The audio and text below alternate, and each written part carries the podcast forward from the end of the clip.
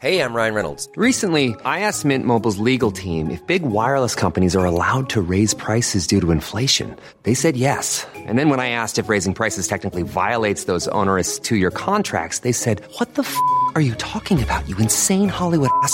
So to recap, we're cutting the price of Mint Unlimited from $30 a month to just $15 a month. Give it a try at mintmobile.com slash switch. $45 upfront for three months plus taxes and fees. Promo rate for new customers for limited time. Unlimited more than 40 gigabytes per month. Slows. Full terms at mintmobile.com. Werbung. Einfach lieben. Einfach glücklich und zufrieden, bis dass der Tod sie scheidet. Das ist noch immer die Idealvorstellung vieler Paare. Im Alltag aber begegnen Paare oft immer wieder den gleichen Konflikten, hängen sie in immer wiederkehrenden Mustern fest. Die Paartherapeutin Anna Wilitzki zeigt, wie Paare diese Konflikte erkennen und lösen können. Ihr Hörbuch Einfach lieben ist dabei äußerst unterhaltsam und fundiert und zeigt an vielen Beispielen aus Wilitzkis Praxisalltag, wie eine gute Liebesbeziehung gelingen und der Zauber vom Anfang der Beziehung neu belebt werden kann. Das Hörbuch erscheint als Download und im Streaming bei Argon Balance und als Buch im Rowold Verlag. Werbung Ende.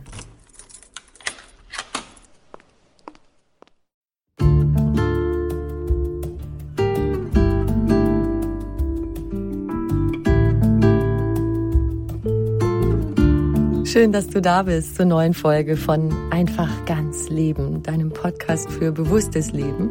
Ich bin Jutta Ribrock, Moderatorin, Hörfunkredakteurin, Autorin und Sprecherin, unter anderem für Radionachrichten und Hörbücher. In diesem Podcast spreche ich alle zwei Wochen mit außergewöhnlichen Menschen über alles, was unser Leben schöner, entspannter, klarer und auch intensiver machen kann. Heute ist bei mir Dominik Spenst. Er ist der Erfinder der Sechs-Minuten-Tagebücher. Die gibt's mittlerweile in 20 Sprachen und sind schon mehr als zwei Millionen Mal verkauft worden. Unbelievable. Die Sechs-Minuten-Tagebücher sind Journals, in die wir jeden Morgen schreiben können, wofür wir dankbar sind und wie wir den vor uns liegenden Tag wundervoll machen und abends dann, was an diesem Tag wirklich so schön war. Und auch noch, was wir Gutes für jemand anderen getan haben. Ich probiere das schon seit einiger Zeit aus, jetzt als Vorbereitung zu dem Gespräch mit Dominik und finde die Wirkung phänomenal.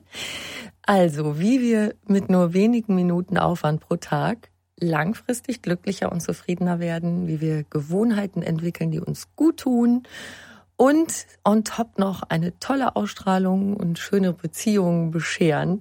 Über all das sprechen wir heute. Viel Freude beim Lauschen.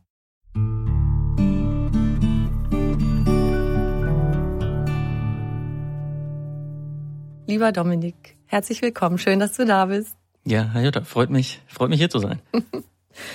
Jetzt kommt gleich die Testfrage, ob du heute früh schon alles richtig gemacht hast. Würdest du uns Oh, okay. verraten, was du aufgeschrieben hast, wofür du dankbar bist?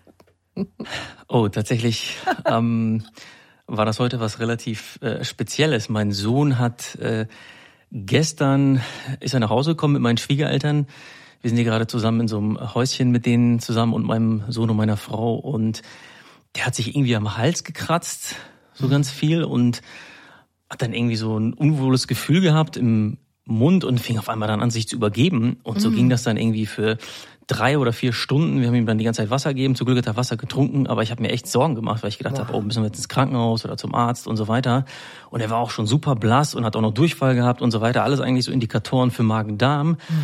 Und äh, also er ist jetzt ein bisschen älter als zwei, er hat das schon mal gehabt, da war er irgendwie drei, vier Monate alt oder so. Das heißt, so ein bisschen kannten wir das. Und heute Morgen bin ich aufgestanden und meine Frau meinte, ey, er hat echt super geschlafen und alles gut und er war voll happy und hat direkt gesagt, oh Papi, guten Morgen Papi. Und ja, da habe ich mir gedacht, oh, gibt's doch gar nicht, ey, diese Kinderkörper, die sind auf jeden Fall stärker als, als unsere Körper. Und da war ich einfach super dankbar für, dass äh, es ihm gut geht. Das Das, habe ich aufgeschrieben, warte mal, und wir haben ja, wir haben ja drei Punkte, deshalb, dafür habe ich zwei Zeilen genutzt. Und dann habe ich aufgeschrieben, dass ich dankbar bin für den guten Schlaf, den ich heute Nacht hatte. Yeah. Dafür gibt's ja auch noch ein extra Tagebuch bei dir. Da können wir ja später auch noch mal drauf kommen. Hoffentlich. Ja. Ich bin jedenfalls total dankbar, dass wir uns jetzt tatsächlich gefunden haben. Ich äh, werde hier gerade mal eben ein Geständnis ablegen.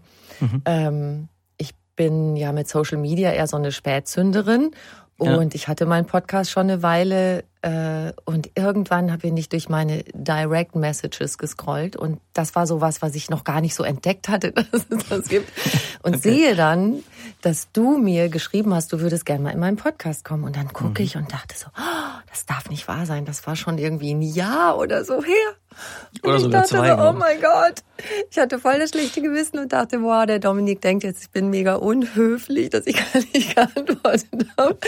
Dann habe ich dir geantwortet, dann hat es eine Weile gebraucht, bis du das gesehen hast und mhm. mir wieder geantwortet hast. Aber trotzdem, wir sind in Verbindung geblieben. Jetzt bist du da. Juhu. Yes. Hauptsache am Ende klappt's ja. Gerade haben wir schon angesprochen, der Dreh- und Angelpunkt bei deinem Sechs-Minuten-Tagebuch ist die Dankbarkeit. Mhm. Gleich am Morgen schreiben wir da drei Dinge auf, für die wir dankbar sind. Und du sagst so schön, das würde ich hier gern äh, zitieren. Die immense Wichtigkeit von Dankbarkeit ist eines der wenigen Themen auf diesem Planeten, über das sich sowohl Atheistinnen, Anhänger aller Weltreligionen sowie Wissenschaftlerinnen einig sind. Jetzt mhm. lass uns zum Start mal ganz doll schwärmen erstmal. Was mhm. gibt uns Dankbarkeit alles? Was bewirkt die? Ja, die Erstantwort, die ich immer gerne gebe zu der Frage ist, dass eigentlich die umgekehrte Frage fast sinnvoller ist, was bewirkt Dankbarkeit nicht? Weil im Prinzip können wir jetzt uns jeden Lebensbereich auspicken. Wir können das Immunsystem nehmen, wir können persönliche Beziehungen nehmen, wir können das Arbeitsleben nehmen, wir können uns wirklich alles rauspicken und überall irgendwelche Studien anbringen, was durch Dankbarkeit besser wird. Das ist einfach erstmal der, der erste Punkt. Aber wenn wir jetzt mal kurz auf die Makroebene schalten, ist, glaube ich, dass äh, für Leute, die auch mit Dankbarkeit noch nicht wirklich viel zu tun gehabt haben oder die auch in einem Stadium waren, wo ich war, bevor das Ganze bei mir anfing, wo, wo man gedacht hat, ey, Dankbarkeit, das ist irgendwie Kalendersprüche und dann sagt Omi, sag mal Danke und so weiter und Mami sagt, sag mal Danke, will ich nicht. Das, das kennen vielleicht viele Leute, die Assoziation. Was erstmal wichtig ist, ist, dass Dankbarkeit super wissenschaftlich fundiert ist und eigentlich sagt man ja auch immer, dass psychologische Phänomene nur so gut sind, wie die Gegenbewegung auch ist. Also gibt es, wie viel Gegenwind gibt es da auch? Und den muss man ja mhm. sich auch anschauen. Und beim Thema Dankbarkeit gibt es tatsächlich ganz, ganz wenig Gegenwind, also kaum Gegenwind. Das ist ja das, was du gerade schon zitiert hast, so schön. Da hat man meistens, zumindest gibt es eine Religion, die dagegen spricht. Zumindest gibt es irgendwie einen Wissenschaftlerkreis in irgendeinem Land, der dagegen spricht. Ich kann gerne mal jeden einladen, danach zu suchen beim Thema Dankbarkeit, wird man wahrscheinlich nicht wirklich finden. Und das hat man ja bei fast jedem anderen Thema. Ähm, um vielleicht einzusteigen, Dankbarkeit ist ganz grob gesagt, es intensiviert das Gute und vermindert das Schlechte. Wenn wir uns anschauen, welche zwei Emotionen versauen uns vielleicht am meisten im Leben, das sind Wut und Angst, würde ich jetzt mal mhm. sagen. Und Dankbarkeit überwältigt diese beiden Emotionen. Das heißt, mhm. Dankbarkeit überwältigt eigentlich jede negative Emotion, aber das sind halt die beiden, die am relevantesten oftmals sind. Und das Schöne daran ist einfach, dass du, wenn du dankbare Gedanken hast, du kannst nicht gleichzeitig negative Gedanken haben und dankbare Gedanken. Das heißt, Dankbarkeit überwindet alles, was du an Negativität irgendwie in dir hast. Und das macht nichts, was wir sonst kennen, so stark, wie das Dankbarkeit macht. Und dann kommt noch dazu, dass Dankbarkeit das in so wenigen Minuten macht oder in so wenig Zeit. Mhm. Das ist halt mhm. nochmal das, das, was es ganz interessant macht. Ne? Es gibt natürlich Dinge wie zum Beispiel, weiß nicht, Fitnesstraining oder ähm, guter Schlaf und so weiter. Das sind aber alles auch riesige Zeitinvestments. Ne? Man schläft etliche Stunden am Tag, man muss echt viel Sport machen, um Effekte zu merken. Und bei Dankbarkeit ist halt wirklich so, dass diese wenigen Minuten schon diese Effekte bringen, über die wir jetzt gerade so ein bisschen, die wir ein bisschen angerissen haben. Und das macht es nochmal ganz, ganz speziell, weil wirklich die Relation von Zeitaufwand zu Ertrag, ne, das, was ja auch die, der BWLer in mir damals spannend fand, einfach so möglichst wenig Zeit, möglichst viel ähm, ähm, Wirkung haben, das ist halt bei Dankbarkeit so krass, wie es bei keinem anderen psychologischen Phänomen ist, mhm. was mir zumindest bekannt ist. Und deswegen kommt es ja auch immer mehr in den Mainstream. Ne? Ich meine, als ich damit angefangen bin damals, da war's, bin ich immer noch auf diese Reaktion gestoßen. Heutzutage gibt es kein Persönlichkeitsentwicklungsbuch, wo nicht ein Kapitel über Dankbarkeit mit drin ist. Das war damals gar nicht so. So, jetzt mache ich mal einen Punkt und wir können vielleicht irgendwo anders reingrätschen. Ja, genau. Jetzt zählen wir noch ein bisschen auf. Du hast schon gesagt, man kann eigentlich diese anderen Gefühle wie Wut, Angst, Scham oder viele andere Sachen gar nicht gleichzeitig mit, mit Dankbarkeit empfinden. Das ist so, das ist wirklich so, wenn man jetzt mal, wenn wir vielleicht mal kurz innehalten und uns das vorstellen, so, mm, weißt du, wenn sowas in dir aufsteigt, das mhm. stimmt. Mhm. Wenn ich gleichzeitig denke, oh, ich bin so dankbar dafür, dass meine Töchter gesund sind, dann ist das gleich weg. Dieses, mhm. diese, dieser Groll, ne? Außerdem ja. jetzt noch ähm, als weitere Motivation, ne, man wirkt attraktiver, Ja, die, wenn du mit einem mit etwas erhobenen Mundwinkeln eigentlich dadurch automatisch durchs, durchs Leben gehst. Also ich ja. finde, ich merke das sofort, wenn ich durch die Straßen gehe und bin mit irgendwas beschäftigt, was mich bedrückt oder so. Oder ich gehe so lang und denke so, hey, ich habe Energie und das Leben ist doch irgendwie echt mhm. fein, dass ich, ähm, dass ich Blicke bekomme, dass ich ja. merke so, oder auch bei Kollegen, Kolleginnen, äh, je nachdem, wie ich reinkomme, eigentlich kennt das jeder, ist total nachvollziehbar. Wir haben es oft nicht so bewusst im Sinn, ne?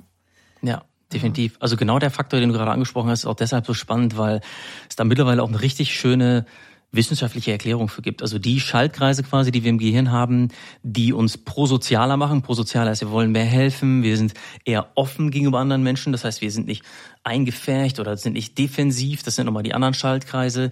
Die werden halt aktiviert durch Dankbarkeit. Also wir haben quasi, wenn man sich das Gehirn ganz grob vorstellen kann, es gibt ja ganz viele verschiedene Schaltkreise, aber defensive und prosoziale Schaltkreise sind die entscheidenden Schaltkreise dafür, wie wir gegenüber anderen Menschen agieren.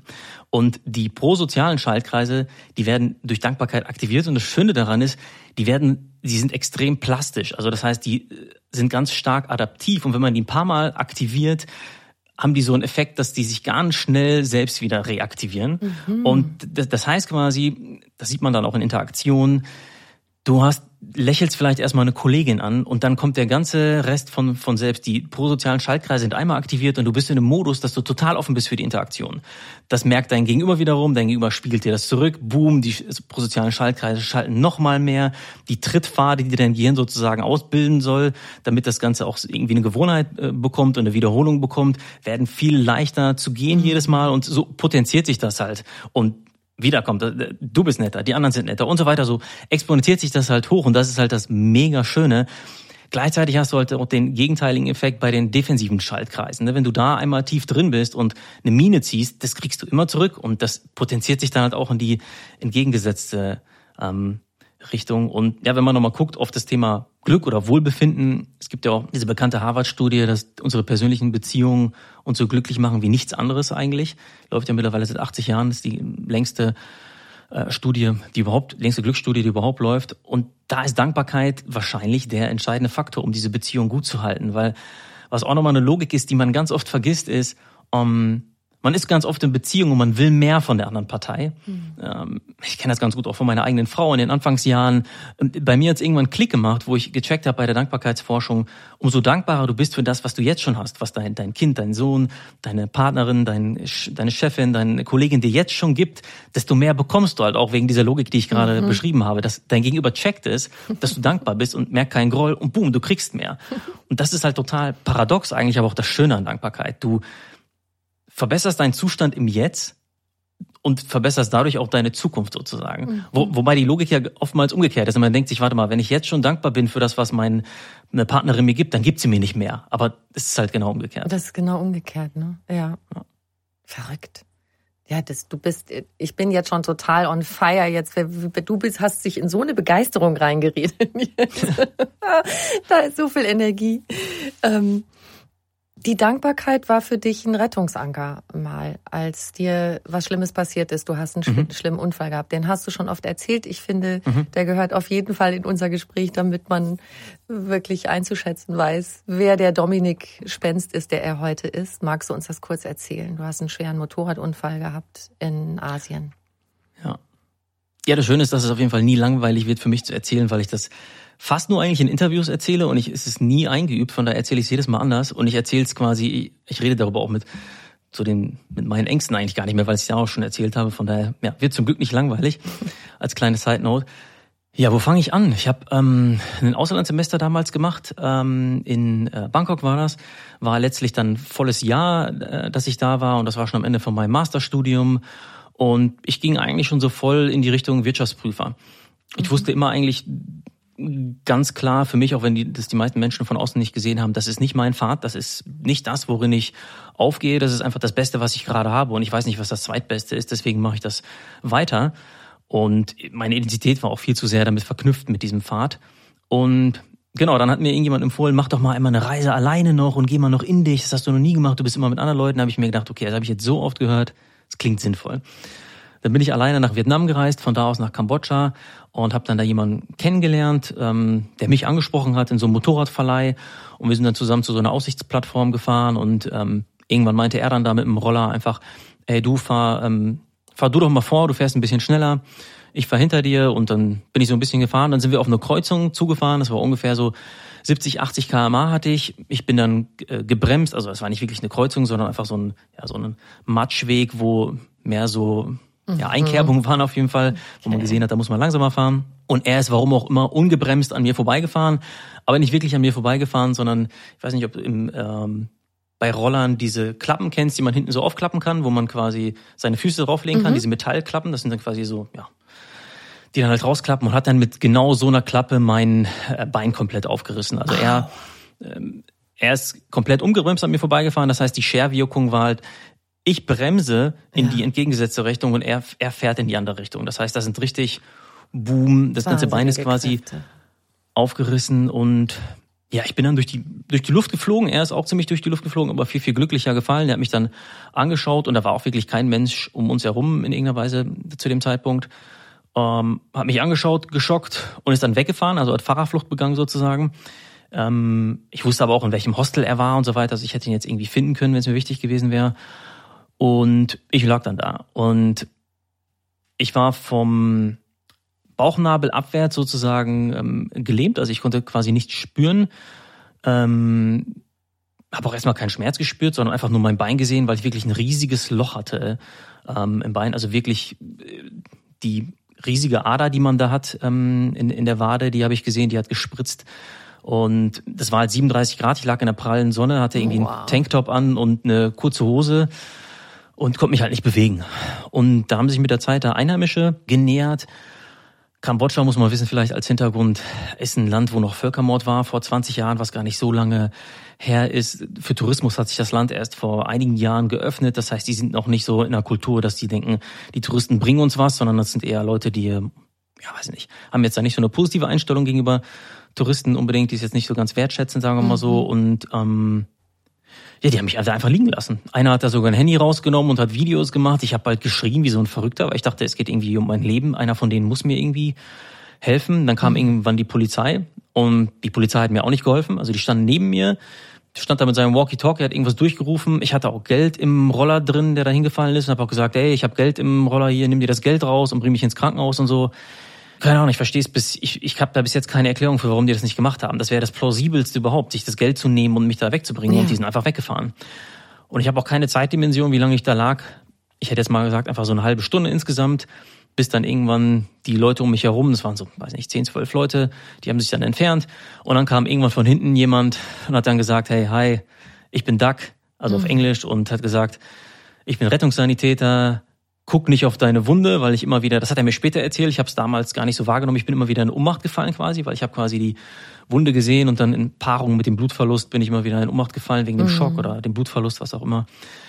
Ähm, genau, und er hat dann ein Tuch da draufgelegt, das haben sie sich vorher alle nicht getraut, weil da haben sich schon so Fliegen drumherum angesammelt, die haben halt, wenn da Fliegen draufkommen und sehen halt, die haben mal was zu essen und keiner macht da was gegen, dann kommen halt mehr Fliegen, da war schon so ein richtiger Schwarm drauf, also Wow.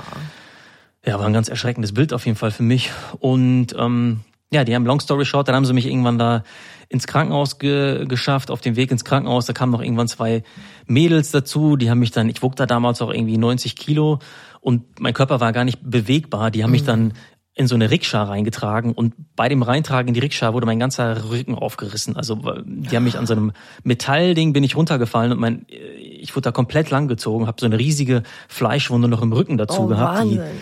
Auch nochmal richtig wehgetan hat. Also ich war komplett demoliert, hatte auch eine, ähm, äh, mehrere Gehirnerschütterungen, Platzwunden am Kopf und so weiter. Also ohne Helm wäre ich, hätte ich wahrscheinlich nicht überlebt.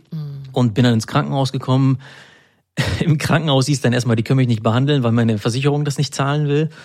Ach, Und da hatte ich, ich hatte ja eine Auslandsversicherung und ich brauchte, brauchte dann irgendwie so eine Nummer, äh, mit der ich bestätigen äh, sollte, dass ich da versichert bin. Und diese Nummer konnte ich aber nur von einem Kontoauszug von der Postbank ablesen. Und da musste ich irgendwie in so einen anderen Raum total auf sonst was für Mitteln, schon Schmerzmittel und so weiter bekommen, mich die ganze Zeit übergeben. Aus allen Enden ging es immer raus und ich musste versuchen, mich da einzuloggen in diesem, Oh nee, wow.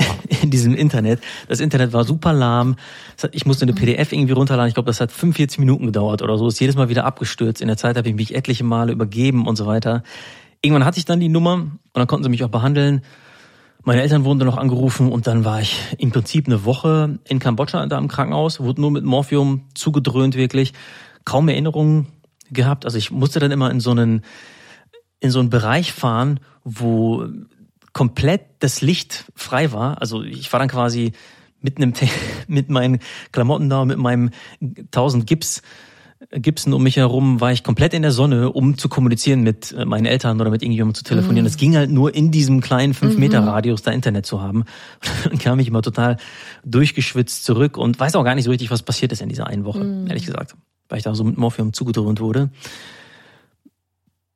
Ja, hab da auch nicht viele Erinnerungen dran, aber es war auf jeden Fall klar, wenn ich da bleibe, dann äh, verliere ich mein Bein, weil die Wunde quasi so komplex war. Da war so viel vom Fleisch äh, sozusagen weg. Alles, was die da machen konnten mit einer OP, die haben das Fleisch sozusagen umgedreht und aufs, auf die Wade gedreht, aber es war da sozusagen ja am Verfaulen wenn man es ein bisschen überspitzt ausdrücken kann. Und dann bin ich nach Deutschland. Ich hatte ja keine professionelle Prognose, wie schnell das in Deutschland gehen wird. Alle dachten eigentlich, ja cool, das funktioniert schon wieder, wenn du da in Deutschland bist. Das machen die schon alles.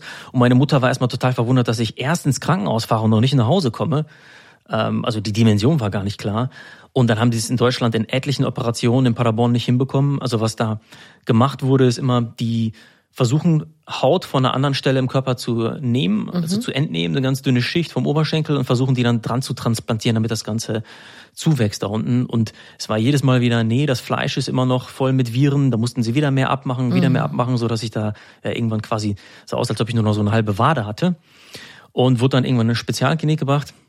Jetzt, jetzt unterbreche ich mal kurz die Gesundheitsgeschichte und gehe mal kurz auf den mentalen Teil ein. Ähm, ja, der war auf jeden Fall schwer, weil ich kam hier zurück in, in Deutschland und hatte halt diesen Morphiumentzug. Das war, glaube ich, das, das Schwerste überhaupt, weil die haben mich mit Morphium wirklich zugeballert und dann komme ich hier an und in Deutschland sind diese Dosen gar nicht erlaubt. Und habe ich da wirklich die Krankenschwester angeschrien, habe gesagt, wow, ich habe so viel Schmerzen, gib mir mehr. Und die hat gesagt, ey, ich habe hier Leute, diesen Krebspatienten, die haben noch viel schlimmere Schmerzen als du und denen kann ich nicht mal so eine Dosis geben, die du haben willst. Das geht nicht, das ist, geht gar nicht gesetzlich. Und Krass. dieser Entzug war richtig schlimm. Also ich, jeder, der jemanden kennt, der schon mal einen Morphiumentzug hatte, ist wirklich schlimm. Das war fast schlimmer als die Woche davor. Ich war total in einem super mentalen Loch und mir ging's einfach nur scheiße. Dann kam noch dazu, dass eine OP nach der anderen, das war wirklich fast jede Woche eine OP, nicht funktioniert hat. Und dann haben sie mir irgendwann noch gesagt, nach ein paar Wochen, ey, es kann sein, dass du dein Bein verlierst. Und da war für mich, das war für mich damals, für mich war damals ein ganz großes Thema auch äh, Frauen einfach im Sinne von, ich muss mal unbedingt langsam eine Frau bekommen, sozusagen, weil ich voll lange Single war zu der Zeit. Da macht man sich auch seine äh, Gedanken. Und ich habe mir gedacht, ey, ich krieg doch niemals eine Frau ab und kann auch nie wieder Sport machen, wenn ich jetzt mein Bein verliere. Das war total schrecklich. Ähm, hat mich so ein bisschen in den Sumpf äh, gelebt, wenn man das so sagen kann. Was un total untypisch für mich ist, weil ich eigentlich immer bei allen Dingen, die mir passiert sind, immer eigentlich trotzdem noch gute Laune hatte. Und da war ich zum ersten Mal richtig in einem mentalen Loch. Und dann war so ein bisschen der Wendepunkt. Du kannst übrigens jederzeit reingrätschen, wenn du eine Frage Ja, hast. ich höre dir gebannt zu. Okay. ähm, ja, und da war so der, der Wendepunkt, dass meine Oma mich im Krankenhaus besucht hat. Was zu der Zeit auch nochmal dazu kam, ist, ich habe vorher in meinem Leben ist niemals irgendeine enge Person gestorben. Alle Leute, mit denen ich immer viel zu tun hatte, waren alle mal lebendig. Diese ersten 25 Jahre meines Lebens oder ersten knapp 27. Und ähm, dann ist in der Zeit mein Onkel gestorben, der mich total mit aufgezogen hat. Mein Opa ist gestorben, der mich total mit aufgezogen hat. Und das war, war von meiner Oma der einzige Mann und von meiner Oma der einzige Sohn sind gestorben innerhalb von drei Monaten sozusagen. Und mein Onkel ist total unerwartet gestorben, hat zwei Kinder hinterlassen, 1,6, 1,3. Also damit hat keiner mit uns gerechnet. Das war wirklich der Mann, der unsere ganze Familie zusammengehalten hat. Der war auf einmal weg und für meine Oma war dann noch der Enkel, der erste Enkel sozusagen auch mental irgendwie auf der Kippe gerade. Ja. Und meine Oma dachte auch, ich könnte irgendwie sterben. Und die kam da an und das war so ein geschocktes, also so ein Schock für mich, weil meine Oma 12, 13 Kilo abgenommen hatte. Dieser total fertig mit der Welt aus, hat die ganze Zeit nur geweint. Und das war für mich der Wendepunkt, wo ich mir gedacht habe, ey Dominik, das kannst du nicht machen. Die Leute um dich herum leiden genauso, wenn nicht sogar schlimmer als du. Du musst jetzt da raus, reiß dich mal zusammen. Also was, ja, komm, reiß dich mal am Riemen einfach. Das war für mich jetzt, jetzt ist Schluss mhm. mit dem Scheiß. Das, du kannst, es gibt Leute, denen geht's viel schlimmer und die lachen trotzdem den ganzen Tag. Also mach jetzt mal was. Mhm. Und dann bin ich einfach angefangen zu googeln. Das war dann sozusagen der Teil der Geschichte, der schon Richtung sechs Minuten Tagebuch führte.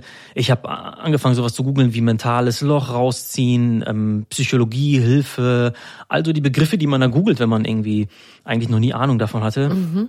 Und bin relativ schnell auf so einen Talk von Martin Seligmann, der auch der an der Gründerväter der positiven Psychologie ist, ja. getroffen. Und das klang alles so wissenschaftlich und so fundiert und so logisch. Und ich war total überrascht, dass da eine Wissenschaft hinter ist, hinter all diesen Dingen. Also alles, was für mich vorher so wischiwaschi, spirituell und esoterisch war und nur so uhu, war auf einmal, ey, da gibt's Fundamente, da gibt's Studien, mhm. da gibt's Leute, die machen in Testszenarien, testen die, was, was, was wirkt, was bewirkt das. Das war für mich so neu.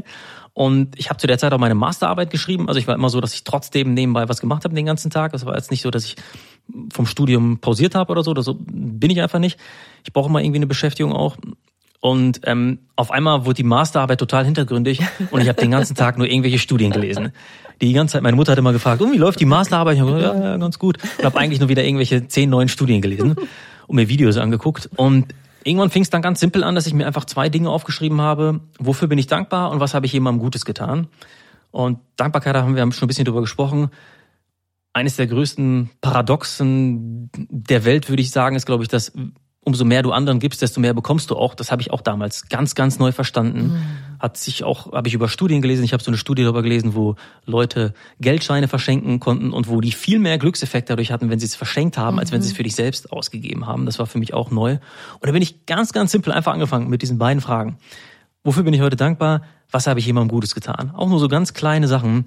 Und habe ich zum Beispiel die Dame, die mir das Essen gebracht hat, gelobt, dass die immer so gute Laune hatte. Dann bei der Visite habe ich den Arzt gelobt, dass die viel freundlicher sind und so. Und dann, dann fing das richtig an. Die waren dann auch alle irgendwie freundlicher zu mir. Der ganze Alltag war positiver, ich habe viel mehr gute Sachen gesehen und dann fing es auch an, dass meine Eltern, meine Oma und so mich gefragt haben immer, also wenn die mich gesehen haben, und äh, gibt's eine gute Nachricht, was ist passiert und so weiter und es war gar nichts passiert. Mhm. Ich habe einfach nur meine Einstellung zu den ganzen Themen geändert. Also es war weiterhin schlecht und weiterhin so noch für fast zwei Monate, dass nicht klar war, ob ich das Bein behalten kann, aber mir ging's viel besser.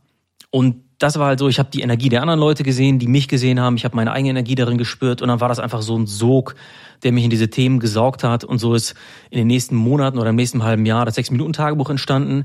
Ich habe dann auch irgendwann gesagt, ey, da ist so viel Energie bei den Leuten, denen ich davon erzähle oder so viel Energie bei mir, das muss auch bei anderen Leuten was, was, was bringen. Ich mache daraus was und das Schlimmste, was mir passieren kann, ist, wenn ich nichts daraus mache, dann muss ich halt wieder zu Mami. Ich habe trotzdem noch also das muss man dazu sagen, ich habe trotzdem noch äh, aus Sicherheit äh, Jobangebote angenommen und habe trotzdem mhm. ähm, äh, Gespräche geführt, auch noch nachdem ich aus dem Krankenhaus war. In den ersten Monaten bin ich mit Krücken noch irgendwie nach Stuttgart oder sonst was gefahren, habe da auch Jobangebote gehabt letztlich, drei, die habe ich aber dann alle nicht angenommen und habe einfach das Buch gemacht und mir gedacht, damals war meine Logik, okay, ich mache ein Buch und wenn ich mit einem Buch irgendwie so, weiß nicht, 400, 500 Euro im Monat verdienen kann, dann mache ich einfach drei, vier verschiedene Bücher und mit jedem Buch mache ich so 500 Euro netto im Monat. Dann kann ich irgendwann mal ein halbes Jahr in Manila leben, ein halbes Jahr in Bangkok ja. und sonst was und dann kann ich überall rumreisen und das wird mein Leben.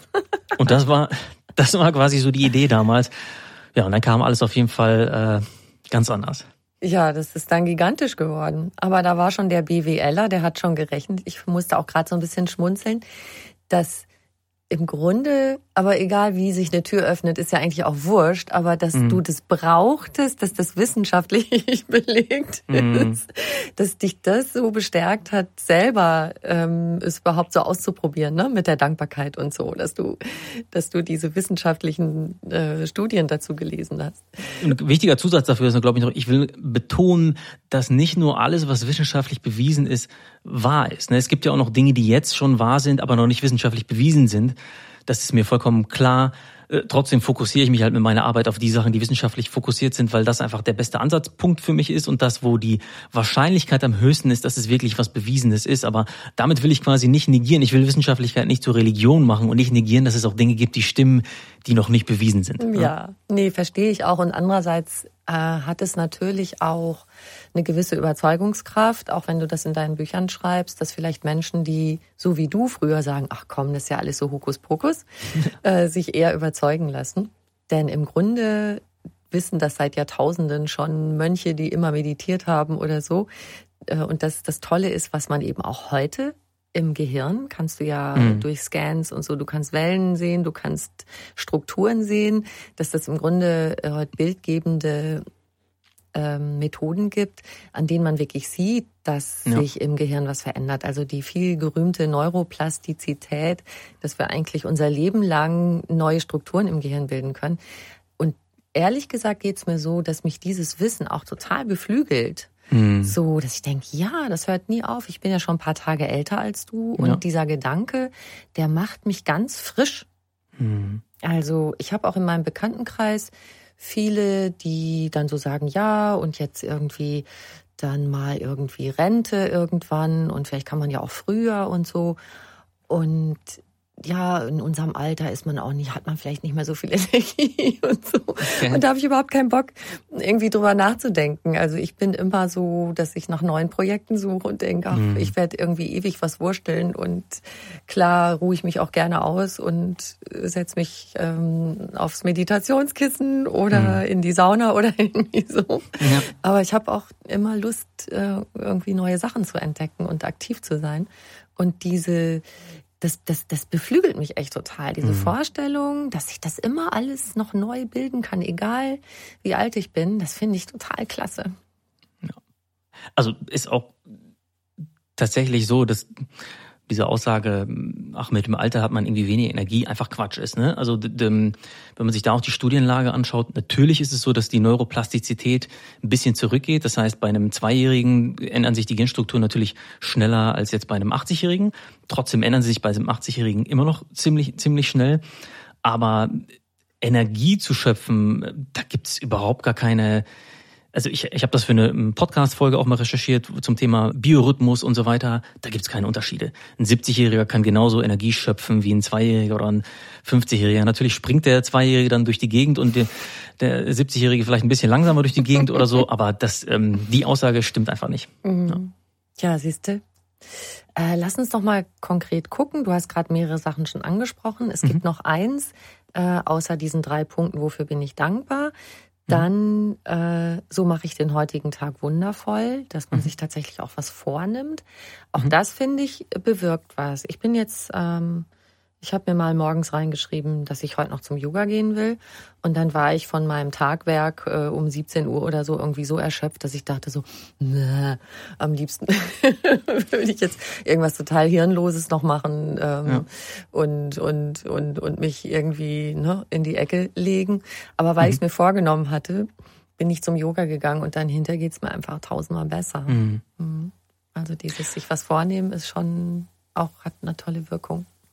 Definitiv. Also was wir nochmal versucht haben, auch das ist ja ähm, vielleicht nochmal die Unterscheidung zu einer ganz normalen Planung. Also wir haben ja auch das, das 6 Minuten Erfolgsjournal, ist ja viel eher ein klassischer Tagesplaner im, im Vergleich zum 6 Minuten Tagebuch. Und die Frage, die du ja gerade angesprochen hast, ist aus dem 6 Minuten Tagebuch, aus der Morgenroutine. Und da haben wir halt auch nochmal versucht, das Ganze von einer klassischen, ganz normalen Planung zu trennen mit dieser Frage, die du gerade vorgelesen hast. Das klingt immer so simpel, aber die Frage ist halt sehr überlegt und ganz intentional genau so gesetzt, dass man fragt, wie kann man den Tag sozusagen wundervoll machen? Das ist nochmal ein bisschen was anderes als fünf To-Dos aufzuschreiben. Und da hast du halt nochmal diese Assoziation auch damit, dass das was Positives ist, was Gutes ist, was du für dich machst. Und da ist die Motivation halt nochmal auch ein bisschen anders, ne, bei diesem, äh, bei diesem Wortlaut. Und hat nicht so den Touch von, ich plan das jetzt oder ich, ich, ich mhm. muss das jetzt. Mhm. Ne, ist natürlich nicht schlecht, wenn du auch mal was planst, aber ich will nur erklären, warum wir da genau die Wortwahl gewählt haben. Und vielleicht hat, hat das auch bei dir bewirkt, dass du da eine positive Assoziation hattest. Ja, und ich habe noch einen, einen Standardsatz, den ich da jeden Tag reinschreibe. Mhm.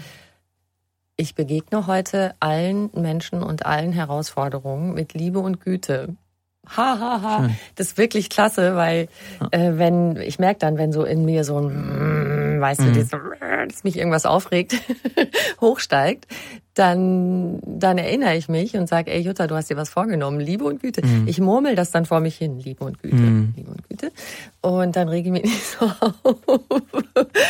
Oder motze über den Busfahrer, der mir gerade weggefahren ist. Eine Minute, gestern ist mir das passiert. Ich renn so zur Bushaltestelle, bin noch auf der Straßenseite gegenüber und er fährt los. Und ich bin ganz sicher, das ist eine Minute zu früh. Mhm. Und dann möchte ich es irgendjemand noch sagen, der ist eine Minute zu früh gefahren, so blöd, Mann. Genau. Ich habe dann versucht, mich an Liebe und Güte zu ja. erinnern. Vielleicht gegen seine Uhr falsch. ja, genau. Oha. Und es ist dann eben auch gar nicht so ein großes Ding. Ne? Man, man kommt mhm. dann zurecht. Ich war dann ein bisschen knapp da, wo ich hin musste, aber es hat alles funktioniert, genau. Wie ist deine Erfahrung? Also du sprichst ja gerade die positive Selbstbekräftigung an in der Morgenroutine, ne? die man jeden Tag gleich ausfüllt. Ähm, wie ist deine Erfahrung damit? Also hast, du jetzt, hast du das schon vor dem Buch gemacht oder jetzt nur, wo du das Buch ausprobiert hast? Diesen, Tatsächlich äh... jetzt, seit ich das Buch ausprobiere. Hm, okay. Und äh, das hat so wirklich eine, eine, eine, tolle Wirkung gehabt schon in der Zeit. Mhm. Aber ich finde die Beispiele so toll in deinem Buch äh, Jim Carrey, ja, der, der, mhm. der ja. Schauspieler, als er noch keinen Cent verdient hat mit Schauspielerei, hat er sich selber einen Millionenscheck ausgestellt und jeden Tag äh, sich gesagt, ich bin ein sehr gefragter Schauspieler. das ist echt total cool. Ja. Ja, also man darf da was ganz Großes auch reinschreiben.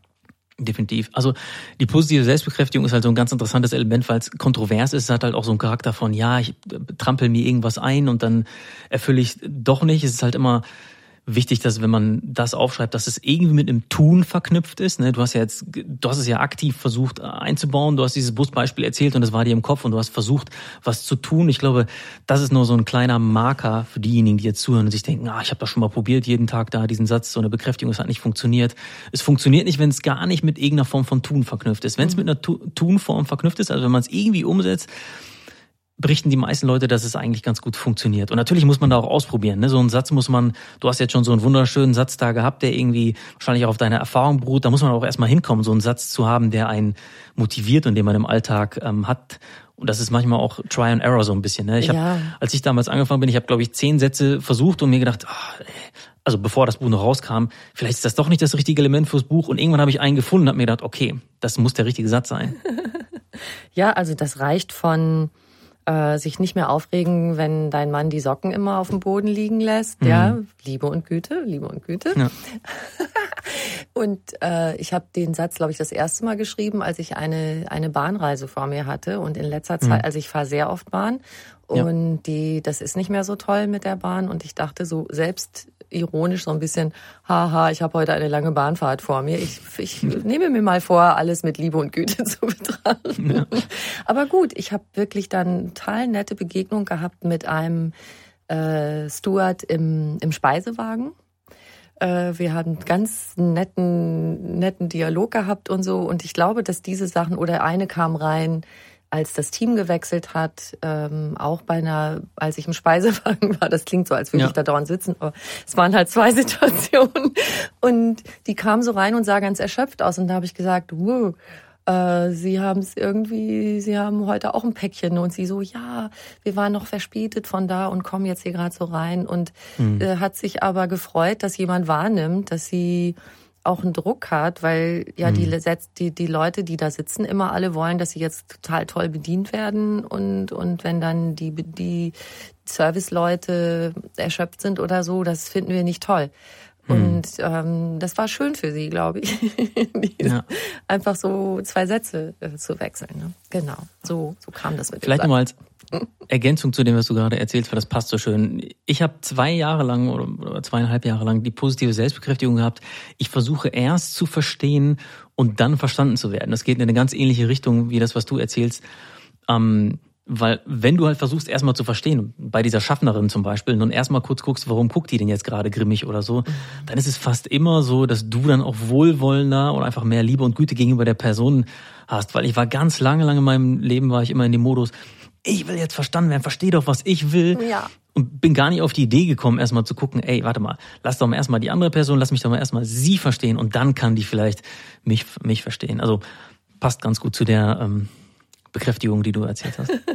und da haben wir schon, was habe ich heute jemand anderem Gutes getan? Das hast du ja auch mit deinen Ärzten eben schon erzählt. Mhm.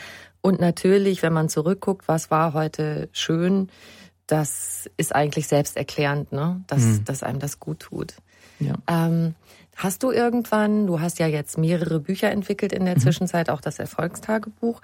War das so, dass, also ich habe so gedacht, vielleicht spiegelt das sogar deinen eigenen Weg ein bisschen. Mhm, äh, das ja, mit der Dankbarkeit hat sich ja für dich als, als wie so ein Rettungsanker erwiesen. Mhm. Und hast du vielleicht irgendwann gedacht, gut, mit der Dankbarkeit ist ja gut und schön. Aber es gibt noch Sachen, die das vielleicht nicht alles abdeckt. Und du schreibst ja auch, dass du, das ist der Klassiker, ja, du hast mhm. dieses Buch entwickelt und dann bist du irgendwann mega in Stress geraten und mhm. äh, in deinem Erfolg auch in, wieder eigentlich in der Erschöpfung gekommen. Du hast ja mhm. eigentlich, hast dich übernommen, dann fand ich auch noch, ja, dann mache ich jetzt noch eine Coach-Ausbildung.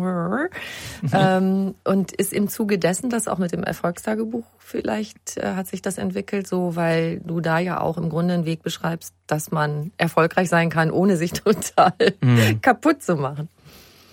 Ja, also im Prinzip genauso, genauso wie du erzählst. Ähm, vielleicht kurz zu, zur Dankbarkeit noch, bevor ich was zum Erfolgsjournal sage. Tatsächlich alle Bücher, die wir haben, sogar das Schlaftagebuch, auch das Sechs-Minuten-Tagebuch für Kinder, die haben alle Dankbarkeit als zentrales Element. Mhm. Nur das, was quasi drumherum ist, ist ein anderer Fokus. Beim Erfolgsjournal war es tatsächlich so, ähm, dass das Sechs-Minuten-Tagebuch war einfach so erfolgreich, dass ich danach einfach in tausend Richtungen gerissen wurde. Also ähm, wir haben eine Nachfolgeversion von dem Buch gemacht, das sechs Minuten auch pur, das war noch klar und das hat noch jeder verstanden, aber dann war es irgendwie, was kommt jetzt?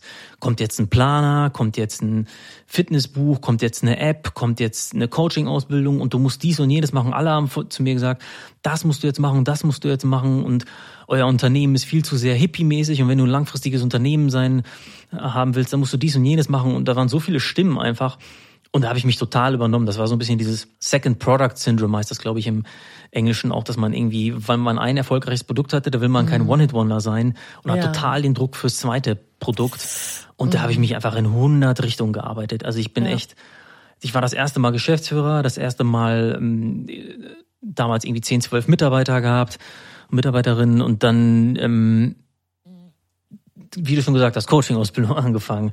Dann überlege, sollen wir eine App machen? Ein bisschen daran äh, gefuchtelt auch an der App. Dann bin ich verschiedene Buchprojekte angefangen. Okay, jetzt fokussierst du dich aber voll auf das Buchprojekt. Sechs, sieben Wochen nur das Buchprojekt und dann hat sich herausgestellt, weder habe ich Bock drauf, noch ist das wahrscheinlich was, was der Markt will. Mhm. Und so ging das echt lange, lange Zeit, bis ich halt irgendwann mir gedacht habe, warte mal, diese kleine Misere, in der ich da jetzt gerade bin, das ist, das ist doch vielleicht einfach das nächste Produkt. Mhm. Genau das. Es gibt doch auch andere Leute, die jetzt einfach schwimmen, die hundert verschiedene Richtungen haben, in, der, in die sie gezogen werden, die sich nicht richtig fokussieren können, die nicht wissen, was soll ich machen, die vielleicht auch eher Sachen machen, die die Gesellschaft will oder die die, die Mama will mhm. oder sonst wer will, aber die sie selbst gar nicht erfüllen. Auf dem Pfad war ich da ja gerade. Ich wollte alles machen, weil alle Parteien um mich herum das wollen, aber nicht das, worauf ich eigentlich Bock hatte. Und dann war es so ein bisschen zack. Ähm, die Motivation war da voll entfacht, dass ich mir gedacht habe, okay, ich mache was. Also der Zwischenschritt war noch, ich habe geschaut, gibt's vielleicht schon irgendwas Cooles, habe auch selber ein paar Tools probiert, ein paar Apps probiert. Ähm, und für mich hat irgendwie nichts geholfen. Das war alles irgendwie zu komplex oder es war zu einfach und habe ich mir gedacht, okay, das ist sechs Minuten Erfolgsjournal, könnte doch genau das sein, dass man dieses produktiver sein, aber gleichzeitig auch achtsamer sein für, für seinen Körper, für die mentale und körperliche Gesundheit. Ähm, mehr schaffen, ohne geschafft zu sein, war so ein bisschen das Motto, was mhm. dahinter stand, oder Ziele gelassener und auch fokussierter zu erreichen. Das war so dieser Gegenpart, den ich irgendwie schaffen wollte mit diesem Buch. Also ich wollte mir selbst, aber auch den Leuten ein Buch geben, hey, Ziele erreichen ist wichtig, produktiv sein ist wichtig. Das ist zu Unrecht irgendwie, wird das so verteufelt. Das ist super. Ohne ohne diese Sachen würden wir nicht Berge besteigen und neue tolle Erfindungen machen und, und ja. so weiter. Ne? Das wird ja alles nicht geben ohne Ehrgeiz und so weiter. Aber es muss halt der Balanceakt sein. Und mhm. genau, dann ist einfach dieses Buch daraus entstanden, dass ich da ganz offen gesagt habe, ey, ich habe mich hier in den Scheiß da reingeritten und will mich mit genau diesen Tools, die ich in diesem Buch bereitstelle, daraus reiten. Und tatsächlich ist es auch so, da muss ich ganz offen auch sprechen, das 6 Minuten Erfolgsjournal ist das Buch, was ich am konstantesten nutze. Seitdem das rausgekommen ist, vor über vier Jahren, ich nutze das Ding jeden Tag, auch am, am, mhm. am Wochenende. Mhm. Selbst wenn ich mal krank bin oder so, dann schreibe ich mir trotzdem da rein, was, was in meiner To-Relax-Liste steht, wie ich mich entspannen will oder so. Ähm, ja, das begleitet mich tatsächlich sogar noch konstanter als das, als das 6-Minuten-Tagebuch. okay, und dann das neueste Kind, das Schlaftagebuch. Ja. Ähm, eben hast du gesagt, du hast gut geschlafen vergangene Nacht. Aber ist Schlaf mhm. äh, ein Thema für dich? Also ich kenne mhm. das mit Gedankenkarussell am Abend und so. Ich mache jetzt fast immer, dann schnappe ich mir, äh, mache eine geführte Meditation dass ich von meinen eigenen Gedanken wegkomme und mich ein bisschen leiten lasse zu anderen Gedanken. Das hilft mir total zum Beispiel. Cool. Ja. Ja, das war tatsächlich auch wieder das Produkt von einer eigenen Leidensgeschichte. Ähm, okay, wo fange ich da an? Also ich habe eigentlich nie Probleme mit Schlafen gehabt. Sagen wir es mal so, erstmal ewig lang. Schlafen war für mich nie ein Thema, einfach nur, ich, mir war immer klar, oder ich habe in meinem dualen Studium damals habe ich gecheckt, ähm, ich kann nicht auf Schlaf verzichten, auf zu viel Schlaf verzichten. Das konnten irgendwie alle meine Kommilitonen damals, die haben irgendwie vier Stunden geschlafen oder so. Das ging bei mir nicht. Mhm. Da war ich nicht funktionsfähig, das habe ich schon relativ schnell gelernt. Aber das war's auch, da hat's aufgehört. Und dann konnte ich eigentlich immer gut schlafen, bis dann vor ein bisschen mehr als zwei Jahren mein Sohn kam und ähm, mein Sohn geboren wurde und der ist halt ständig wach geworden. So im ersten, ersten paar Monaten ist er wirklich zehnmal die Nacht wach geworden. Mhm. Und hat halt geweint, das ist ja das Einzige, wie die sich ausdrücken können in ja. dem Alter und wollte halt immer die Brust haben. Und meine Frau ist einfach immer eingeschlafen. Das sind ja, gibt's ja auch Hormone, die das irgendwie mit mhm. begünstigen, dass man da schneller einschläft als, als Mama. Die Hormone hatte ich dann nicht. Natürlich hatte meine Frau mehr zu tun, weil sie quasi stillen musste, aber ich bin dann einfach derjenige gewesen, ich lag immer ewig lang wach danach. Mhm. Und da habe ich mir irgendwann gedacht, obwohl ich da ein schlechtes Gewissen hatte, ich wechsle das Zimmer, konnte das auch bei uns in der Wohnung machen, einfach ins Arbeitszimmer, auf die Couch gegangen. Und da war es dann auch total ruhig und dachte eigentlich jetzt, okay, jetzt hole ich den Schlaf wieder nach und schlafe dann vielleicht ein paar Tage da, ein paar Tage da, aber das kam nicht mehr. Ich konnte nicht mehr richtig schlafen, ich konnte nicht mehr richtig einschlafen. Ich bin ständig wach geworden. Wenn ich einmal wach war, war ich in diesen Gedankenzirkeln, shit, jetzt muss ich einschlafen, einschlafen. Mhm. Das ging nicht weg. Und so ging das echt ein paar Wochen. Dann bin ich zu meiner Hausärztin gegangen, habe ihr das erzählt und sie meinte, alle möglichen Gesundheitschecks gemacht, alles war super. Ich habe mir Glückwünsche, alles ist, ist toll sozusagen. Und ähm, wenn das noch länger so dauert, kann sie mir einfach Schlafpillen verschreiben oder ich kann in ein Schlaflabor gehen. Also ich hatte weder Lust, Schlafpillen zu nehmen, weil ich Leute kenne, die da abhängig geworden sind und das sind ganz schlimme Abhängigkeiten, die da entstehen können. Teilweise auf dem Niveau ja von Heroin oder so. Und ähm, ich konnte mir auch nicht vorstellen in der Zeit, dass ich in ein Schlaflabor gehe für ein paar Tage und da mhm. erstens verkabelt bin und Leute mit Kitteln da rumlaufen, dass ich da schlafen kann. Ich hatte aber auch keine Lust, meine Frau alleine zu Hause zu lassen ja. mit einem zwei oder drei Monate alten Kind. Da habe ich einfach gedacht, okay, ich recherchiere mal ein bisschen, schau mal, was gibt's da für Literatur. Bin zu Dussmann gegangen, die größte Buch Buchhandlung in Deutschland und dachte irgendwie, boah, da finde ich bestimmt 100 Bücher, habe aber kaum Bücher gefunden. Ah. Also wirklich ganz, ganz wenig ähm, Literatur zu dem Thema noch. Viele auch englische Bücher, aber selbst mit den englischen Büchern zusammen waren es irgendwie nur zwölf Bücher, die ich da gefunden habe, die wirklich dem Thema Schlaf gewidmet waren. Und da habe ich mir gedacht, okay, das liegt dann einfach daran, dass nicht so viele Leute Schlafprobleme haben äh, wie ich. Das ist wahrscheinlich nicht so ein Thema. Ich war da einfach damals gar nicht so richtig drin und bin dann da reingegangen und habe gedacht, warte mal, die Zahlen sagen ja genau das Gegenteil. Ja. Also das geht massiv hoch in Deutschland wie in anderen Ländern. Äh, Anzahl der Schlafprobleme, der Leute mit Schlafproblemen unter den Berufstätigen ist irgendwas bei 80 Prozent. Also Leute, die nicht gut einschlafen oder durchschlafen können, was ja verrückt ist. Ja, ne? Also ja. das, wir reden irgendwie über 40 Millionen Deutsche, die gut schlafen können. Und da habe ich mir gedacht, warte mal, da ist irgendwie ein Disconnect, das passt irgendwie nicht.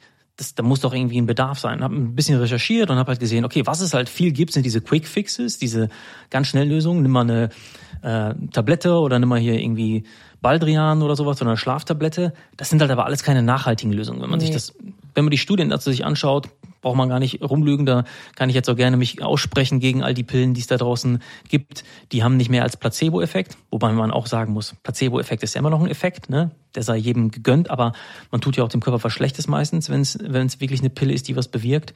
Ähm, und das ist halt relativ viel so diese Quick Fixes gewesen. Hol dir eine mhm. bessere Matratze, was alles ja sinnvoll ist. Ja. Viel Pillen und so weiter. Aber es gab wenig nachhaltige Ansätze.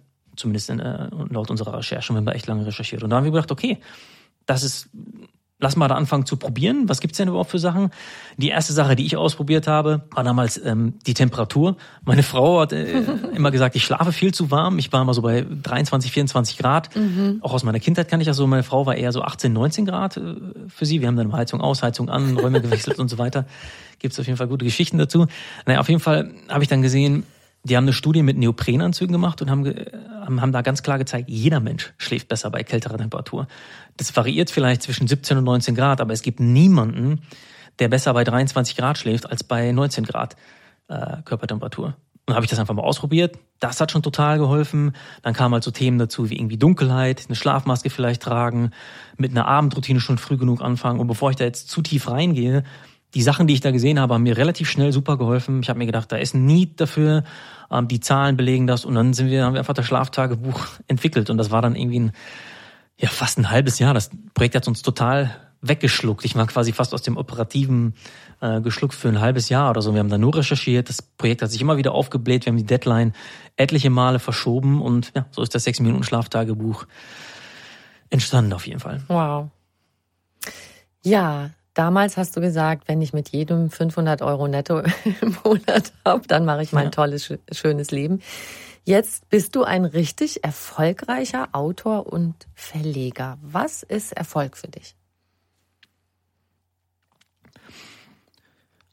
Mm. Erfolg ist, glaube ich, für mich, wenn das, wofür dein Herz schlägt, also deine Talente und Fähigkeiten, wenn du die ausleben kannst, aber das Ausleben ist, glaube ich, nur die eine Seite. Der entscheidendere Teil ist für mich eher, dass, dass du all das, also deine Talente und Fähigkeiten, ähm, für etwas einsetzen kannst, das wirklich nützlich ist und in der Welt gebraucht wird. Also, ne, wenn unser Erfolg nur unserem Ego dient, dann wären wir davon nicht nachhaltig glücklich. Wenn wir aber etwas für andere schaffen und dabei auch noch Spaß haben und wir noch gut darin sind, dann macht das nachhaltig glücklich. Also so ein Beispiel, was mir da immer ähm, im Kopf kommt sofort, ist ein Polizist, der dir ein Knöllchen gibt. Ne, der kann dir das Knöllchen geben als, als Machtdemonstration, dir zu zeigen, ey, ich kann jetzt über dich verfügen hier. Wenn das seine Arbeitsweise ist, ist das für mich erstmal nichts, hat das nichts mit Erfolg zu tun und macht ihn auch nicht nachhaltig glücklich. Wenn er aber dir das Knöllchen gibt und dir dann liebevoll das Rasen ausreden will und dir sagen will, hey, ähm, er sorgt sich wirklich um dein Wohlergehen, um das Wohlergehen vielleicht seiner eigenen Familie und will, dass die Straßen sicherer werden oder so, dann wird ihn das nachhaltig glücklich machen wahrscheinlich, weil er das aus von innen heraus macht und dann wird er daraus Energie ziehen und das ist das für mich Erfolg sozusagen. Oder wenn ich jetzt einfach auf mich nochmal beziehe, wenn man viele Bücher verkauft und man macht es wirklich nur fürs eigene Ego. Das heißt, man will allen erzählen, ich habe xx tausend Bücher verkauft. Und das ist die Hauptmotivation, dann ist das für mich kein Erfolg und dann macht es auch nicht nachhaltig glücklich. Aber wenn du Bücher verkaufst und du ziehst die größte Energie daraus, dass die Leute das Feedback geben, ey, das bereichert mein Leben in irgendeiner Weise, und das ist auch das, wo du die meiste Motivation daraus ziehst, dann ist das für mich Erfolg. Mhm, ja, also so ein bisschen diese schön. Schnittmenge. Ja, ja. Also die Schnittmenge aus, du kannst deine Talente einsetzen, aber die müssen auch was in der Welt bewirken. Das ist schön, dass du das mit dem Polizisten als Beispiel sagst. Ich glaube, niemand von uns hat so eine Vorstellung und ähm, weil wir alle, sag ich mal, hassen diese diese mhm. Menschen, die uns so begrenzen und ja. dabei und dann fragt man sich, haben die irgendwie Spaß an ihrem Job? Und tatsächlich könnte man es auch so sehen, dass sie damit was Gutes bewirken. Ne? Und ist trotz allem ähm, es auch so ein bisschen atemberaubend mal für dich gewesen, dass auf einmal, dass du so Millionen Bücher verkaufst? Ich glaube, die Antwort ist zweiteilig. Also die Kurzantwort ist ja, auf jeden Fall, definitiv. Das, das vor allen Dingen, wenn man sich die Dimension an, anschaut, da kann ich auch ganz offen sprechen. Ich weiß ja auch, wie viele andere Autoren verkaufen. Das ist schon so in den letzten paar Jahren in Deutschland. Da gibt es eine Handvoll Leute, die auf der Dimension genau. sind und wirklich nur eine Handvoll. Ähm, gleichzeitig ist es so, wenn ich mich damals erinnere, ich weiß noch an meinem ersten Geburtstag, da habe ich einmal, haben wir 37 Bücher verkauft und ich habe mich wie der King gefühlt. Ich weiß noch, ich bin durch die Straßen gefahren. Ich konnte das niemandem erzählen. Meine Eltern hat es gar nicht interessiert. Die konnten das gar nicht ernst nehmen. Irgendwie niemand konnte es ernst nehmen in irgendeiner Weise. Aber ich musste es mit keinem teilen und trotzdem hat sich das so toll für mich angefühlt, weil da auch schon Feedbacks kamen zu der Zeit. Da gab es das Buch so seit ein paar Wochen, seit drei Wochen. Ich glaube, drei oder vier Leute hatten mir schon geschrieben. Ein Feedback davon war total extrem, wo jemand geschrieben hat, der hat das Buch mit als einer der ersten gekauft, dass es ihm von einem Selbstmord abgehalten hat. Wow. Die anderen beiden Feedbacks war eher so, oh, das ist, das ist cool. Und ich habe mich so äh, cool gefühlt, ich habe mich so wirksam gefühlt. Das kann ich aus meinen vorherigen Jobs überhaupt gar nicht. Da war ich einfach nur irgendwie so ein Stellrad ähm, also diese Anfangszeit, da war es auch einfach irgendwie nochmal ein bisschen exponentierter, weil es zum allerersten Mal war, dass ich jetzt habe. Ich lese bis heute noch Rezensionen ähm, oder lese auch fast jede Rezension und lasse mich davon motivieren. Das ist weiterhin mein Hauptmotivator. Aber ich würde lügen, wenn ich nicht sagen würde, da wo man das das allererste Mal gesehen hat, dass man was bewirken kann im Menschen von den anderen, dass das nicht so auch schon total krass war. Also das mhm. heißt, die Antwort ist so ein bisschen zweiteilig. Mhm. Die Dimension, so wie es jetzt ist, ist super und ich bin da total dankbar für und es ist verrückt.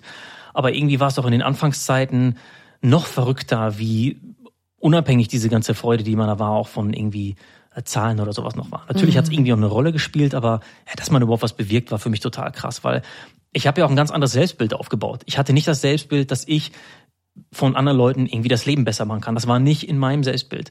In meinem Selbstbild war damals sogar, um es noch ehrlicher zu sagen, nicht mal so hundertprozentig, ob ich weiß, dass ich ein guter Mensch bin. Das war, mhm. ich habe mich da teilweise für egoistisch gehalten und so weiter. Und das war richtig so, oh wow, bin ich vielleicht doch ein guter Mensch. Also das hat quasi mein ganzes Selbstbild durcheinander gerüttelt und das war irgendwie, ja, ganz toll damals, weil mich das in eine ganz andere Richtung gelenkt hat. Und ich glaube, ich hätte auch ohne diese neue Richtung nie meine aktuelle Frau kennengelernt und ganz viele Dinge, die passiert sind im Leben, wären sonst nicht passiert. Echt Gänsehaut. Es gibt heute viele Menschen, die sich nicht gut fühlen, die sich sehr bedrückt fühlen mhm. von allen möglichen Krisen, die es gibt. Da war die Corona-Pandemie, dann dachte man, als das vorbei war, so, jetzt können wir mal wieder durchatmen.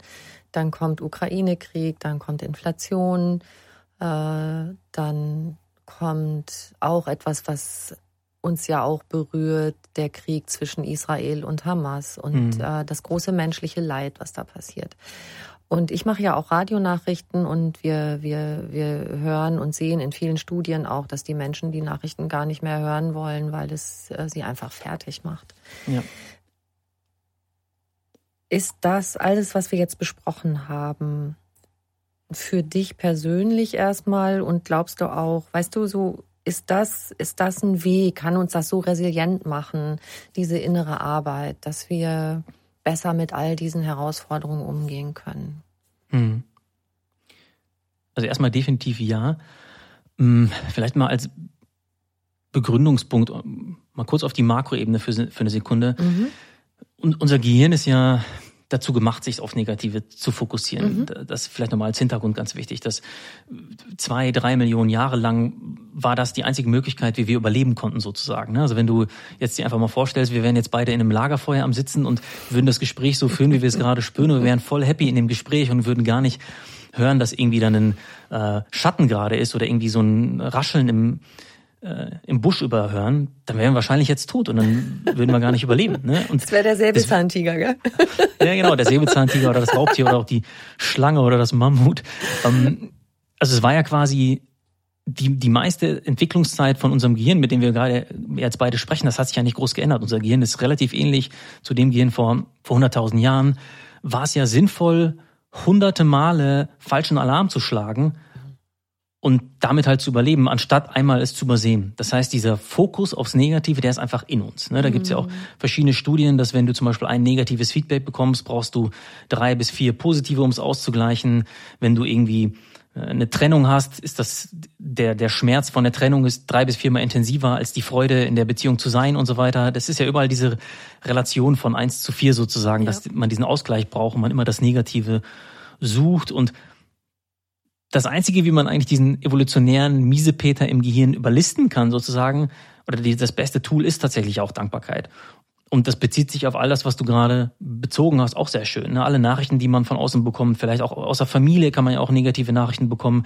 Es kann ja aus allen Ecken kommen. Ne? Nachrichten sind ja quasi nur, nur ein Teil, der irgendwie eine Rolle spielt. Selbst wenn du die Nachrichten mal nicht hörst negativ, dann hast du vielleicht einen Todesfall in der Familie oder irgendjemand ist krank oder äh, dein Business läuft gerade total schlecht oder sonst was. Es kann ja immer was Negatives kommen. Und deswegen glaube ich, ist Dankbarkeit für alles, was irgendwie an Negativität da ist, einfach ein, äh, ein Gegenpart, ein wichtiger Gegenpart und auch der beste mir bekannte Gegenpart sozusagen, um auf die ähm, Gegenebene zu gehen. Und ich glaube, das klingt immer so simpel. Du, du, wenn du jetzt halt, wenn du das erzählst in den Nachrichten oder so, dann sagt der Moderator zu dir, oh ja, ja, klar, du mit deiner Dankbarkeit oder so. Aber ich glaube, es ist tatsächlich genau so. Oftmals sind es genau die simplen Dinge, die wir einfach mehr brauchen. Im Prinzip ist es einmal dankbar sein und dafür fängst du halt auch bei dir selbst an sozusagen. Aber das geht dann ja auch nach außen. Ne? Du, die mhm. Leute um dich herum sind wiederum friedlicher. Dann kommt wieder dieses mit dem Gutes tun, was wir erzählt haben am Anfang du, es kommt mehr Gutes zurück, du bist wohlwollender. Es, diese negativen Emotionen, die ja überhaupt Kriege entstehen lassen, wie Wut, Gier und so weiter, die werden weniger.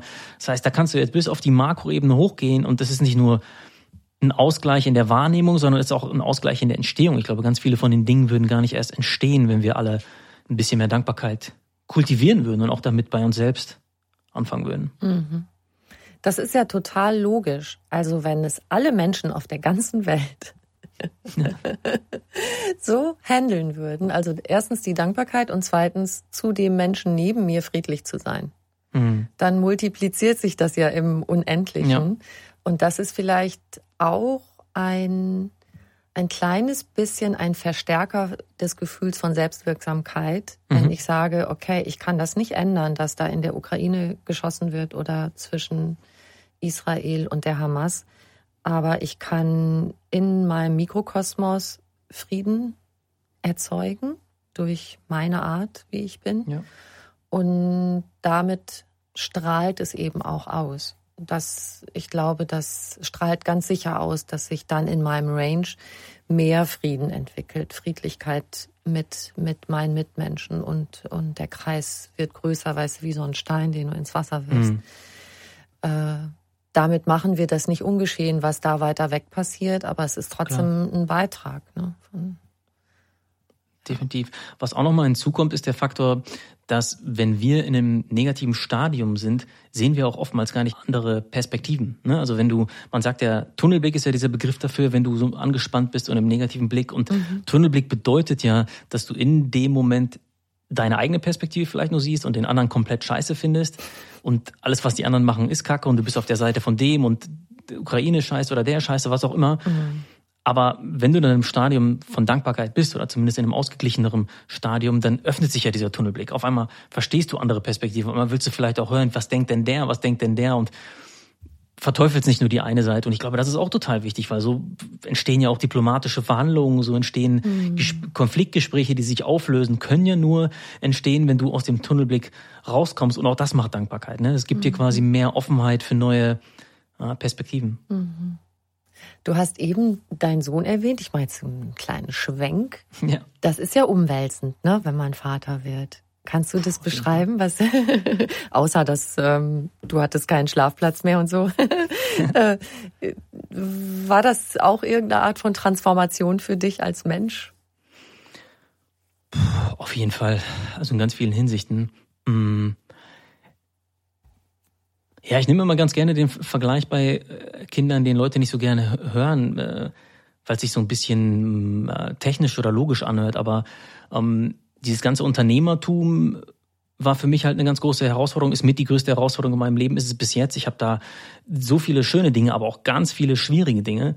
Und ich glaube, die Parallele hat ein Kind auch. Du hast auch auf jeden Fall schwierige Phasen, du bist nicht mehr so unabhängig, aber du hast auch ganz viele wunderschöne Dinge. Also ich, es gibt quasi nichts, was mir mehr wunderschöne Dinge spendet als mein äh, Sohn auf jeden Fall. Aber gleichzeitig muss man natürlich auch Sachen aufgeben. Ich finde, das ist gar nicht, da soll man gar nicht so tun und irgendwie so das runterreden. Das, mich stört das ehrlich gesagt ganz oft, wenn man über diese Themen redet, dass immer nur über das Gute erzählt wird und nicht immer. Natürlich gibt es auch Leute, die das differenzierter betrachten, aber das vielleicht erstmal als Einstieg. Ne? Es ist auch schwer und es ist ähm, schon was anderes, wenn man noch so einen kleinen Mann hat, der auch von einem abhängig ist. Mhm. Aber summa summarum ist es einfach, pff, ich stehe morgens auf und dann kommt man irgendwie da ins Zimmer und ist direkt, ui, Papi, Oase gehen. Und dann, wir haben so eine Oase bei uns, das ist so ein äh, kleiner Bereich, wo so seine, seine ganzen Kuscheltiere sind. Und dann sagt er direkt, oh, guten Morgen. Und Bär hat Neo vermisst. Und der hat Neo vermisst. Und das ist einfach, das sind so diese simplen Sachen. Und dann sitzt du da zehn Minuten mit diesem kleinen Fuzzi und der sagt, wen er alles vermisst hat. Und der hat viel gegessen und der hat wenig getrunken und der hat gut geschlafen und der weint und der ist glücklich und der ist ärgerlich.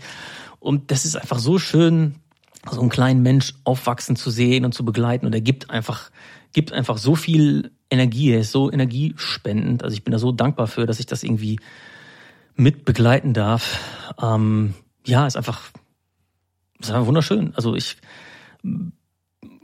kann in Summe da quasi nichts anderes zu sagen, will aber gleichzeitig, nochmal vielleicht, um das zu betonen, aber wirklich betonen, es gibt halt auch Sachen, die nicht wunderschön sind, wo einfach, ja, man einfach ein bisschen mehr Arbeit reinstecken muss und das ist einfach was anderes, als wenn du morgens aufstehst und du bist mit deiner Frau und denkst, komm, wir trinken mal einen Kaffee, machen mal dies und jenes oder ob du ein Kind da hast und musst da einfach immer noch für sorgen ich muss halt dazu sagen, ich habe super das große Glück, da bin ich auch unendlich dankbar für, dass wir die Schwiegereltern von meiner Frau haben mhm. ähm, und die auch ganz viel uns aushelfen. Ohne wüsste ich gar nicht, wie das ging. Also da würde meine Arbeit auch definitiv noch viel, viel mehr leiden. Da habe ich auch echt größten Respekt vor, vor Leuten, die sowas ohne Schwiegereltern schaffen müssen. Ähm, Aber ja, ich glaube, insgesamt ist es einfach so eine schöne Reise. Man lernt sich selbst auch viel, viel besser kennen durch so ein Kind. Ich habe so oft Situationen, wo ich mir denke, ey, dieser kleine Fuzzi, wie kann der mich denn hier so provozieren? Ja. Dann ist der irgendwie, dann, dann sage ich zu ihm, der soll nicht das, Glas, nicht das Wasser wegschütten und ich habe kognitiv ganz klar, bleib ganz entspannt. Dann guckt er mich an, lächelt so und schüttelt dieses Glas aus und provoziert mich damit und ich bin direkt wieder das komplett kleine Kind in mir, das sich innerlich sagt, du kleiner Furzknoten, nicht mit mir. Und das ist, also es, man lernt sich selber kennen und kann auch selber total schön wachsen, glaube ich, weil Kinder immer so Sachen in einem eröffnen, wo man noch Baustellen hat. Oh, wie cool. Jetzt musst du noch verraten, was du dann machst in dem Moment, wenn er das macht. Ich kenne auch solche Geschichten aus der Zeit, als meine erste Tochter etwas über zwei war. Das ist Und genau die Zeit. Das ja. würde mich total interessieren, weil er macht's ja, er weiß ja, Ja. in dem Moment, also so klug sind die dann schon, dass sie da Ursache und Wirkung, dass sie das schon bewusst einsetzen können. Das ist ja ein klarer Fall. Ja. Und jetzt schüttet er vor deinen Augen das Wasser aus. Was machst du dann? Ich muss ganz ehrlich sagen, meine Frau ist da deutlich geduldiger und besser als ich. Ich habe auch schon äh, Situationen gehabt, wo ich quasi ganz ruhig reagiere und sage, nee, oh nee, das ist nicht, das machen wir nicht und das geht doch gar nicht, wir trinken das und das ist doch schade, das Wasser ist weg und so weiter. Ich habe auch so Situationen gehabt, wo ich mir, wo ich gesagt habe, du Furzknoten nicht mit mir oder sonst irgendwie so ein Schmarrn, wo ich natürlich direkt nach der Aussage weiß, oh, ist jetzt gar nichts geholfen, so ein, so ein Quatsch, aber das kann ich dann irgendwie nicht äh, zurückhalten. Weil er macht das dann auch, er guckt und guckt mich an, grinst ganz bewusst und weiß ganz genau, dass er damit so ein bisschen provoziert. Irgendwo ist es ja auch lustig. Manchmal hat man auch Tage, wo man selber über sowas total lachen kann, aber man, manchmal, wenn man selber nicht in dem Stadium ist, dann reagiert man total. Also ich reagiere teilweise wie ein Kind, sage ich dir ganz ehrlich. Also Wie ein Kind. Äh, manchmal, ich, manchmal wusste ich nicht, wie ich auf sowas reagieren soll und wüsste es bis heute nicht und weiß, Mhm. was manchmal total klug ist, dann einfach weggucken in dem Moment und so tun, Mhm. als hätte man es nicht gemerkt. Und dann guckst du wieder hin und denkst, er hat das Wasser einfach ausgetrunken. Also du tust so, als würdest du denken, er hätte es getrunken. Ja, sagt meine Frau auch schon mal. Haben wir schon ein paar Mal probiert, aber manchmal klappt's nicht.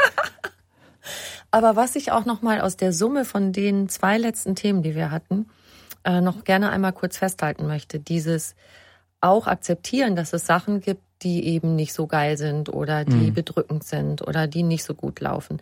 Dass wir nicht uns wünschen, die dauernd weghaben zu wollen. Also auch Konflikte, die so groß sind wie diese Kriege oder auch, das weiß ich nicht, die Wirtschaft in Deutschland jetzt, dass es da ähm, ruckelt oder solche Sachen.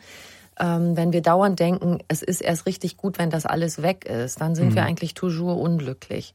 Das hin, also das wirklich akzeptieren, das wird ist immer so gewesen und es wird immer so sein, dass irgendwas nicht rund läuft und dass was Bedrückendes passiert und dass ich es annehme und zugleich gucke, dass ich meinen Fokus auf möglichst viele gute Sachen richte und die, die Trauer und die Enttäuschung und so durchaus auch fühle. Also sie einfach auch fühle und sage, ja, die ist auch da. Ich hätte lieber, dass es diesen Krieg nicht gibt. Ich hätte lieber, dass es in Deutschland nicht so viele arme Menschen gibt, die gibt's ja auch und so. Ähm, und, und eben nicht aber. Und ich bin dankbar für hm, hm, hm, hm. und in meiner Macht ist es, dass ich das und das für mich tun kann und dass ich das und das für andere Menschen tun kann. Ja, finde ich ein ganz wichtiger Aspekt, den du da gerade ansprichst, weil oft wird es, wenn man es oberflächlich betrachtet, genau so gesehen, dass das eine oder das andere geht. Entweder bin ich dankbar für das, was ich jetzt habe und ignoriere komplett alles andere, was in der Welt passiert, oder, ne, also das, das ist immer so dieses, ja, undifferenzierte Betrachten, sage ich mal. Aber es geht halt auch gleichzeitig. Du kannst halt auch trotzdem die Dinge anerkennen, die, die scheiße laufen und trotzdem dankbar sein. Und das, ja, ich sag's immer wieder, du es führt letztlich halt dazu, die Dankbarkeit, die du hast, führt immer dazu, dass du noch dankbarer bist am Ende des Tages. Oprah hat das so schön gesagt. Oprah hat gesagt, je dankbarer du für das bist, was du heute hast, desto mehr wirst du haben, wofür du dankbar sein kannst. Das ist halt total paradox, ne? weil viele Menschen denken sich, ich werde dann irgendwie genügsam oder ähm, ich sehe dann gar nicht mehr das Negative oder so. Aber ja, so ist es nicht.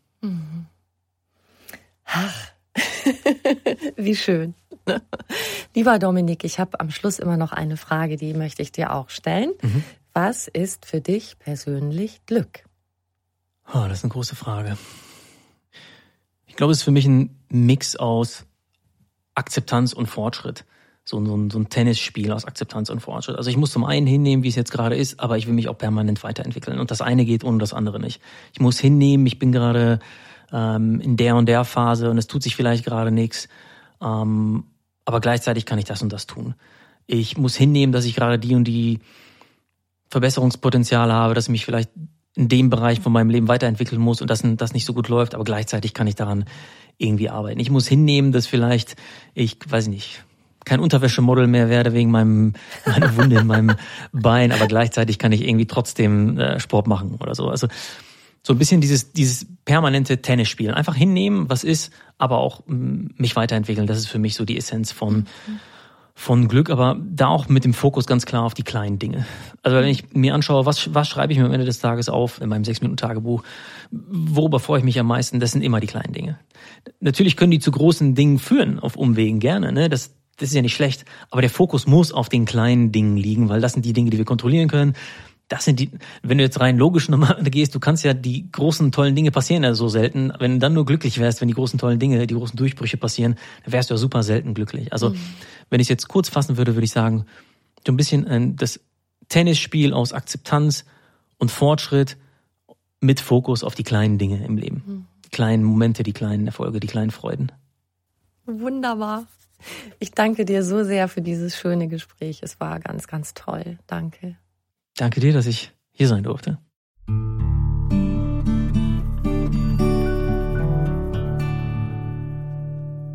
Ich hoffe, du konntest dich von Dominik begeistern lassen dafür, was Dankbarkeit dir alles schenken kann. Und wenn dir dieser Podcast gefallen hat, würden wir uns sehr, sehr freuen, wenn du uns eine kleine Bewertung schreibst auf Apple iTunes oder Spotify, wo auch immer du uns hörst. Ganz lieben Dank dafür. Wenn du mehr über Dominik Spenst erfahren möchtest, schau gern in die Show Notes zu dieser Folge. Da findest du unter anderem Links zu seinen Büchern und zu seinem Podcast. Noch mehr Anregungen für einen bewussten Lebensstil bekommst du auf einfachganzleben.de und noch mehr tolle Podcasts findest du auf argon- podcast.de. Du kannst diesen Podcast überall hören, wo es Podcasts gibt und dort auch kostenlos abonnieren. Alle zwei Wochen gibt's eine neue Folge und ich freue mich, wenn du wieder dabei bist. Ich wünsche dir einen wunderschönen Tag.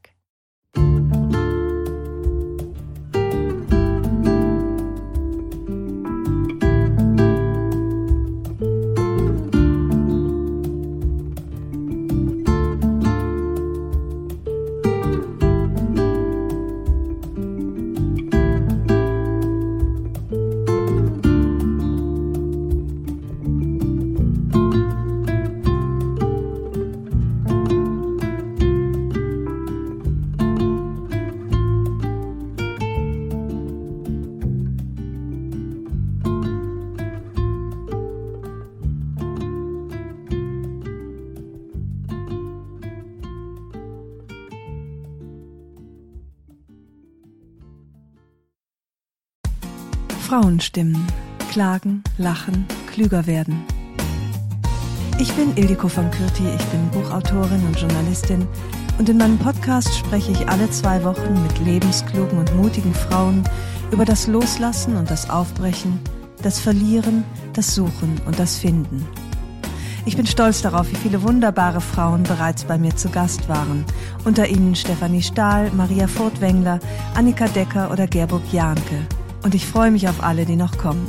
Ihr könnt Frauenstimmen überall dort hören, wo es Podcasts gibt. Herzlich und hoffentlich auf bald. Eure Ildiko.